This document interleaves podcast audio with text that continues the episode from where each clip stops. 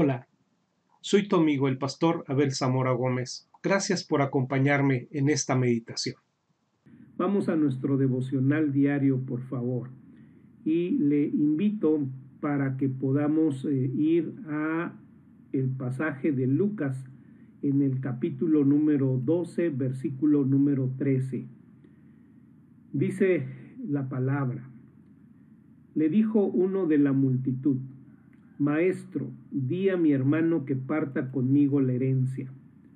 Mas él le dijo, Hombre, ¿quién me ha puesto sobre vosotros como juez o partidor?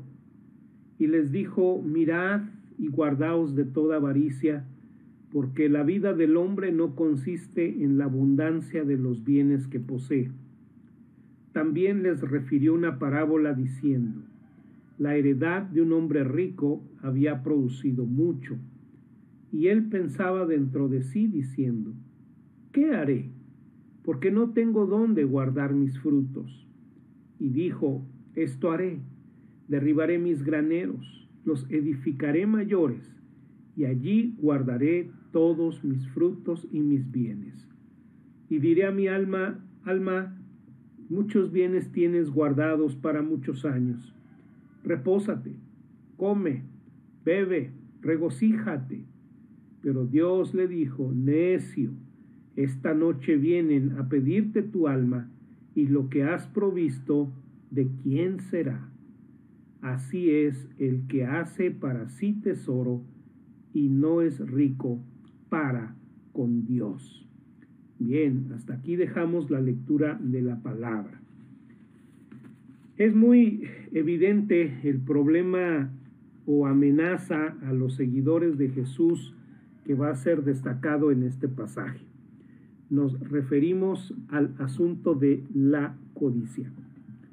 Ahora, el peligro de entrada para quienes no poseemos eh, grandes riquezas materiales pudiera ser el pensar que este pasaje no es para nosotros, que más bien el pasaje está dirigido a personas como Carlos Slim, como esos grandes, eh, eh, eh, más que grandes personas con grandes fortunas, ¿verdad? Y, así, pues, pasar por alto el pasaje y no vernos a nosotros mismos como ricos insensatos. Así que pudiéramos pasar por alto con una cierta seguridad engreída y, y, hasta poder decir, bueno, pues voy a brincarme hasta el versículo número 22 al 34, donde Jesús se dirige a los discípulos de una manera directa. Pero note usted que Jesús va a hablar de una parábola y esto pues fortalecería más la idea de que pues siendo una parábola es un caso ficticio, no es un caso real. Así que, bueno, vamos a brincarnos esta sección y vámonos hasta el versículo 22. Esto no es para mí. Pero quiero decirle, hermano, que difícilmente usted y yo nos podemos hacer a un lado ante las palabras de Jesús. Porque aunque no tenemos cuentas millonarias, con todo usted y yo tenemos riquezas. Tenemos bienes materiales tenemos recursos económicos que administrar. Notemos que el pasaje se encuentra en un contexto de advertencia. En el capítulo 12, verso 1, Jesús inició advirtiéndonos sobre la levadura de los fariseos, que es la hipocresía. Y ahora en el versículo número 15 nosotros vemos una nueva advertencia. Mirad y guardaos de toda avaricia o toda forma de avaricia, dice la versión de las Américas.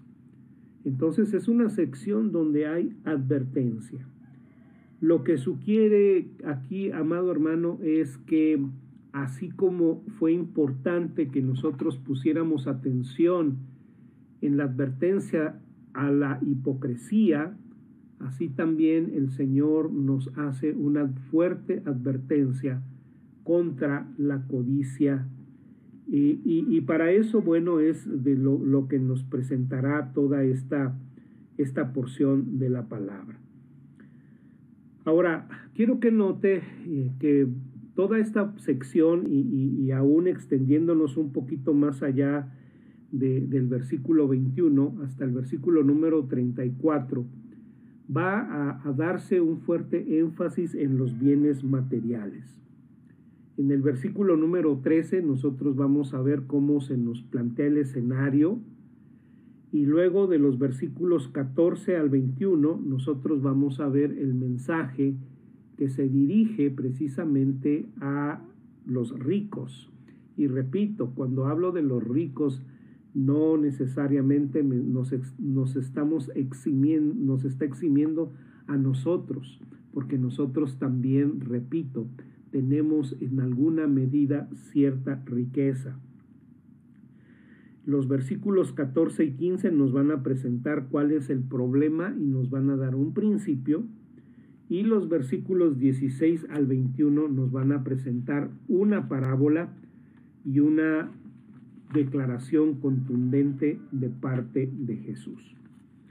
Bien, quiero llamar su atención, amado hermano, pues a que la advertencia del versículo número 15 tiene el mismo peso, el mismo peso que la advertencia del versículo 1.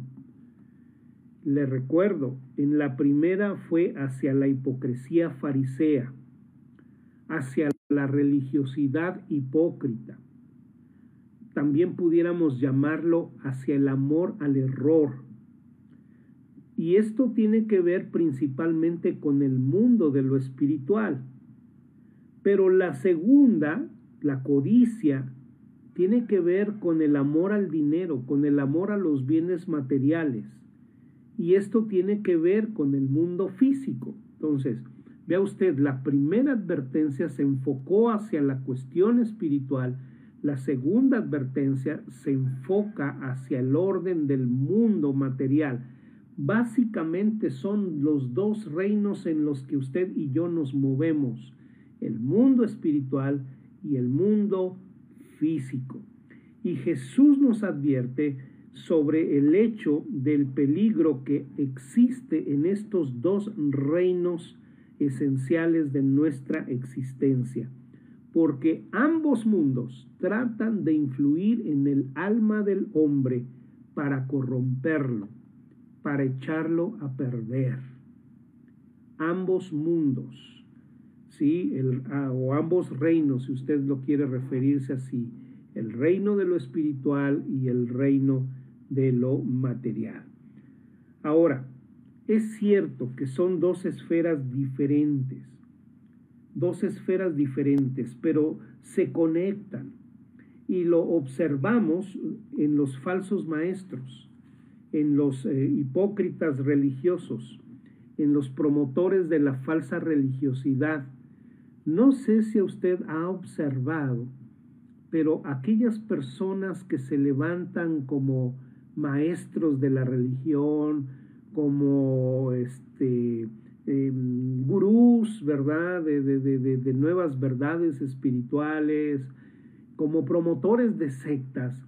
Generalmente, querido hermano, usted va a ver que tienen un apetito especial por los bienes materiales, por el dinero, por las riquezas. Y así nosotros tenemos el día de hoy escándalos que finalmente eh, representa el hecho de que ciertos predicadores del Evangelio, ¿verdad? Son poseedores de mm, riquezas multimillonarias.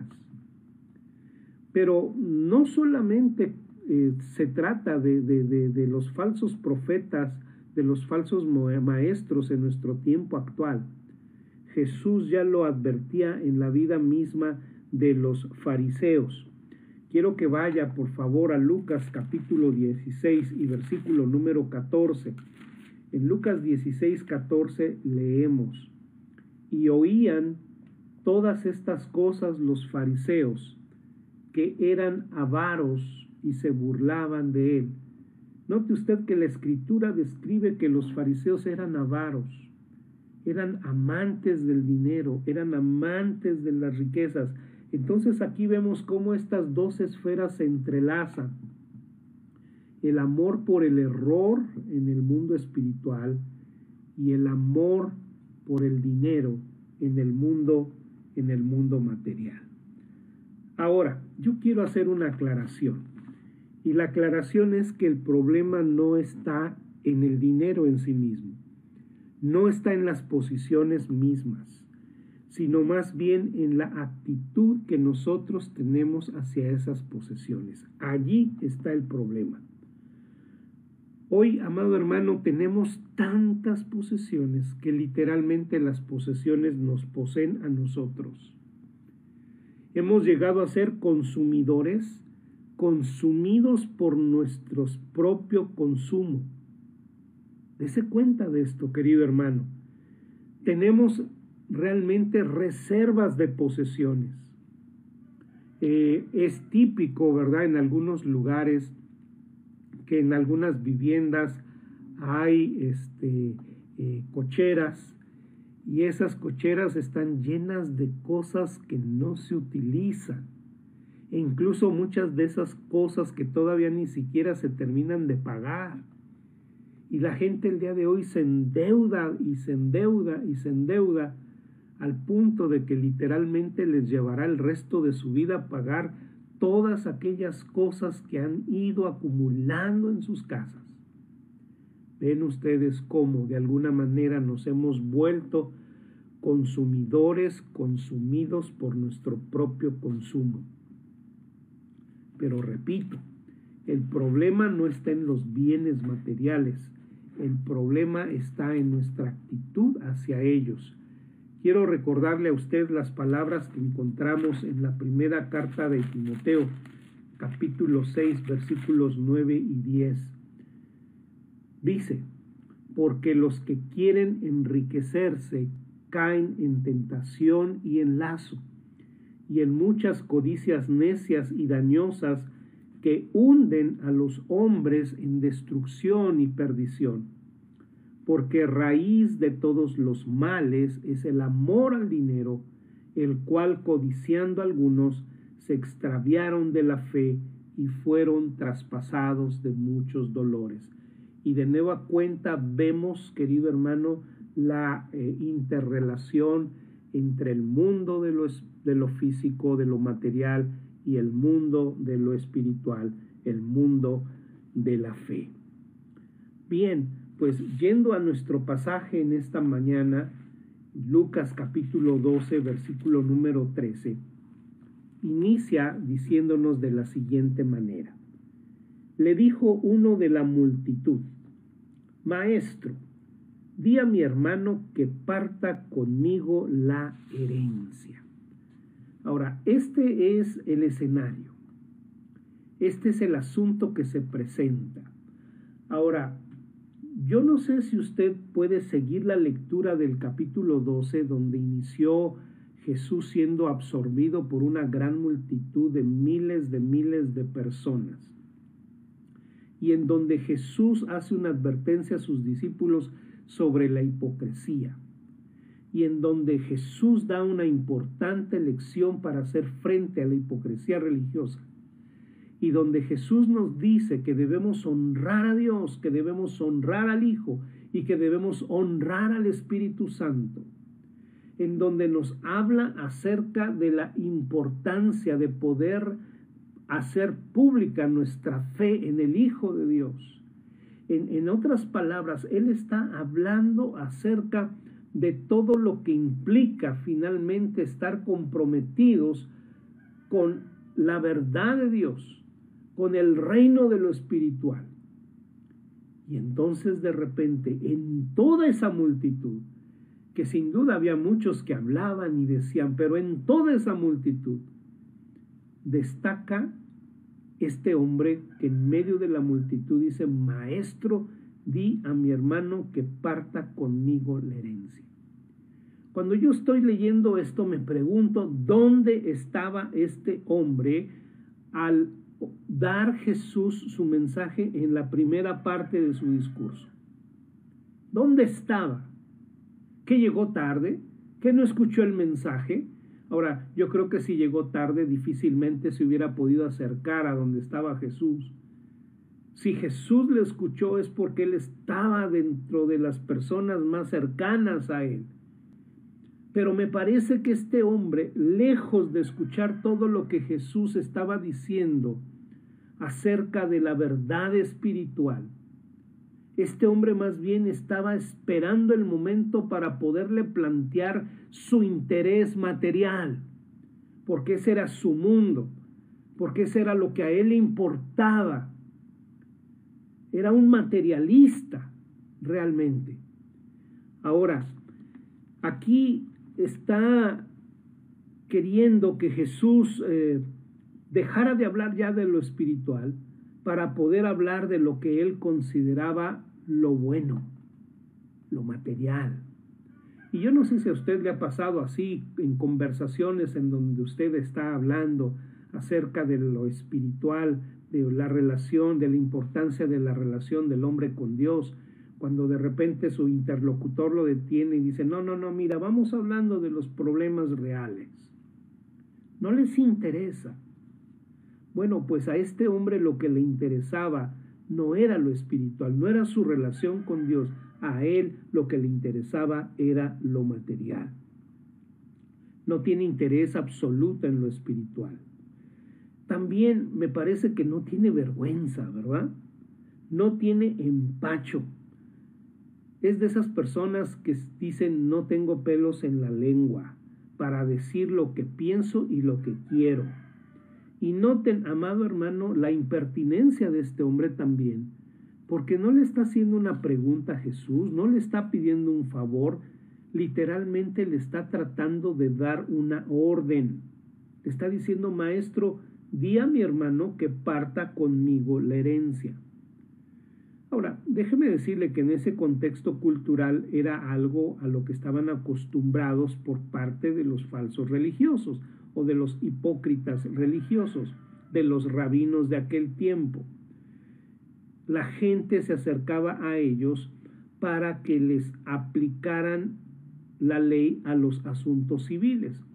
Eran de alguna manera los que partían el queso, decimos, ¿verdad? Tenemos este problema, vamos con el rabino, el rabino nos dice lo que dice la ley y entonces hacemos lo que nos dice el rabino. Ahora, el versículo 1 también nos, nos deja así con muchas cosas en las que nosotros podemos especular. La primera de ellas, por ejemplo, es, ¿estaría presente ahí el hermano? Probablemente este hombre había llevado también a su hermano ahí para que escuchara a Jesús y, y Jesús pudiera ordenarle directamente que partiera la herencia con él. Otra cosa en la que el, pasaje nos, nos lleva a especular era quién era el hermano mayor.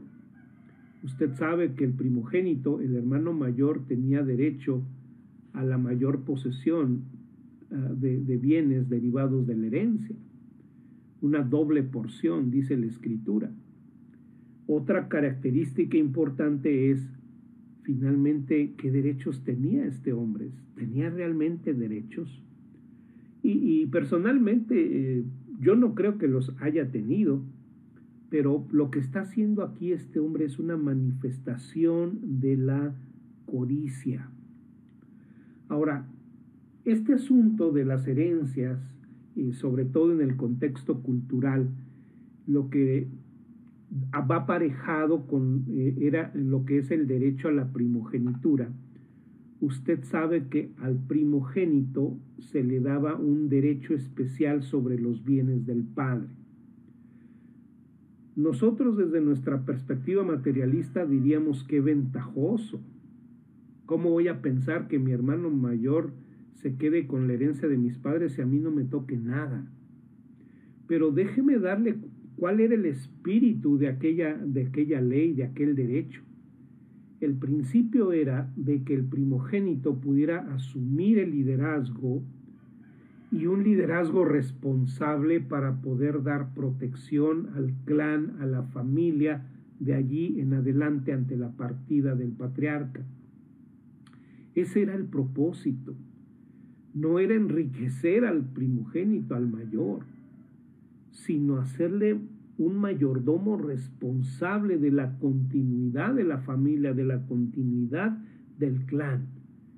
Obviamente que a lo largo de los siglos todo esto se distorsionó y entonces los primogénitos a la muerte del padre decían, pues venga todo para acá. Bien, sigue diciendo nuestro pasaje, mas él le dijo, y esta es la respuesta de Jesús, hombre, ¿quién me ha puesto sobre vosotros como juez o partidor? Y aquí, hermanos, lo primero que observo de parte de Jesús es una respuesta que pudiéramos calificar de antipática, ¿verdad? Es una respuesta dura. Y empieza por la misma introducción, cómo se dirige a este individuo. Le llama hombre. Y este título está marcando una distancia entre Jesús y él. Eh, podemos decir que este término es usado en relación con un extraño, con alguien que no se conoce. Y en el caso particular aquí de Jesús, está de una manera especial refiriéndose como la expresión de yo no tengo nada que ver contigo o tú no tienes nada que ver conmigo tu motivación denota que somos absolutamente diferentes. No hay ninguna relación. Nos sorprende que Jesús diga que Él no, no, ha sido puesto por juez, porque sabemos que el Padre ha dado todo juicio al Hijo, según nos refiere Juan capítulo número 5. Pero entonces, ¿en qué sentido dice que Jesús no es juez aquí sobre este asunto? Amado hermano, debemos entender que el juicio de Jesús vendrá sobre todo lo eminentemente espiritual. Sobre lo espiritual Jesús emite juicio, pero en lo que se refiere a cuestiones sociales, cuestiones políticas, cuestiones legales, cuestiones económicas, Jesús está diciendo, este no es mi reino, mi reino es de otro mundo.